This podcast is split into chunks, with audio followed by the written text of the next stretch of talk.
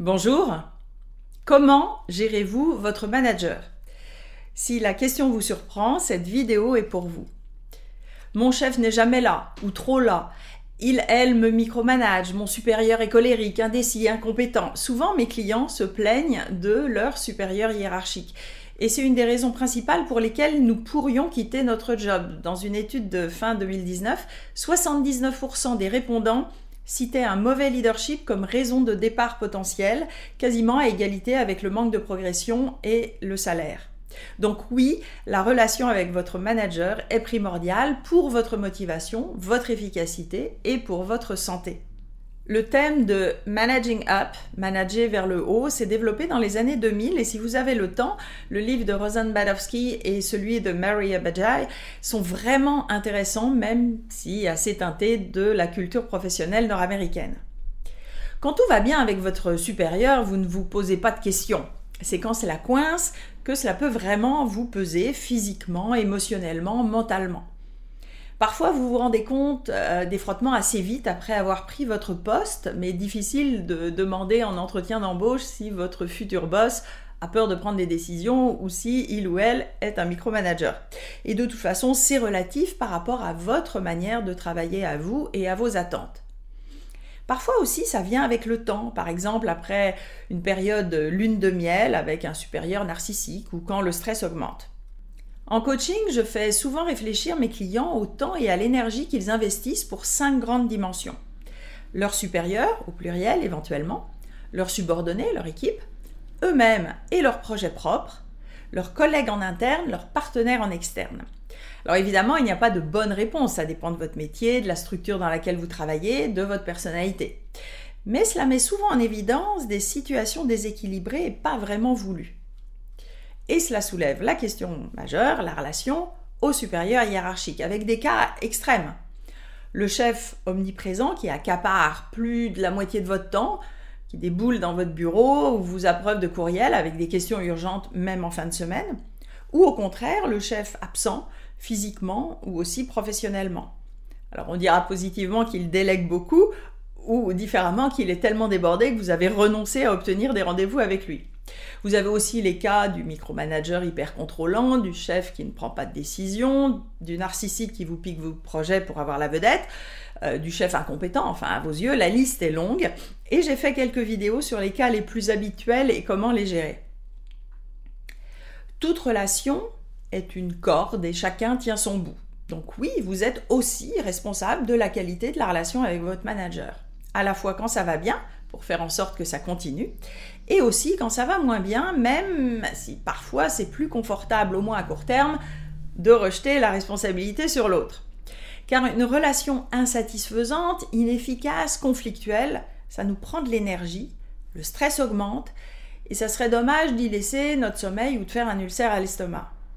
Donc souvent, mes clients réalisent qu'ils subissent des situations non satisfaisantes avec leurs supérieurs.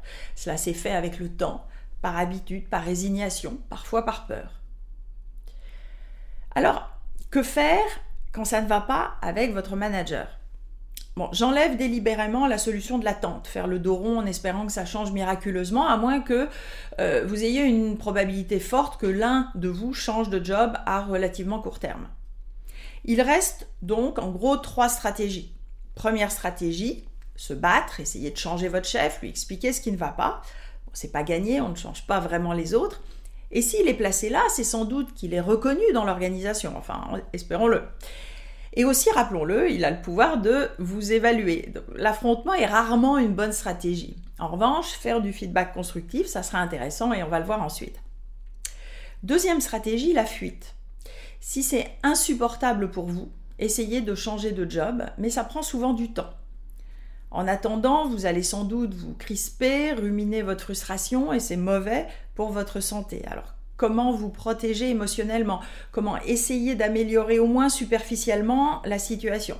Bon, sauf si vous avez un chef pathologique, agressif ou harceleur, ça c'est autre chose et il faut fuir le plus vite possible. La troisième stratégie, c'est de faire des efforts, d'essayer de changer d'état d'esprit et de faire un bout de chemin en espérant que l'autre personne avancera aussi dans votre direction. Je sais, c'est parfois injuste, surtout si vous pensez que c'est lui ou elle qui a un problème, qui est un mauvais manager et qui devrait changer.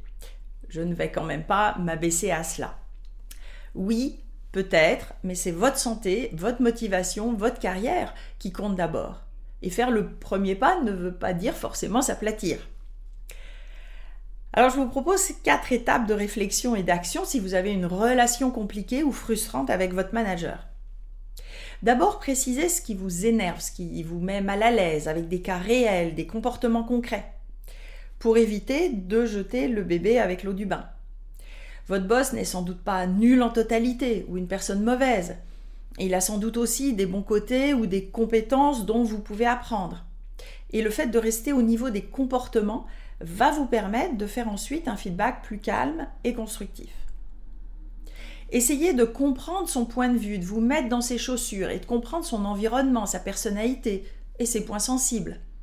C'est quoi ses objectifs, ses enjeux business ou ses enjeux politiques, son expérience? S'il se comporte comme cela, c'est qu'il pense sans doute bien faire ou qu'il y voit un intérêt. C'est quoi son intention?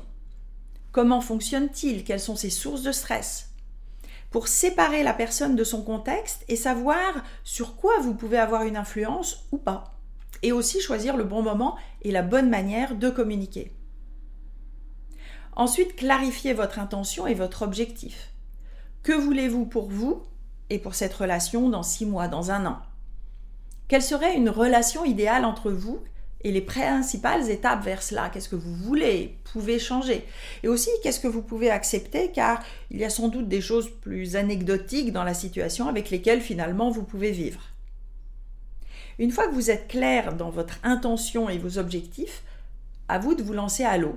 Discuter avec lui, elle, pour clarifier ses attentes, ses besoins, donner du feedback constructif, en demander. Essayez de nouvelles stratégies pour développer la confiance entre vous. Ça demande du courage, mais qui ne tente rien.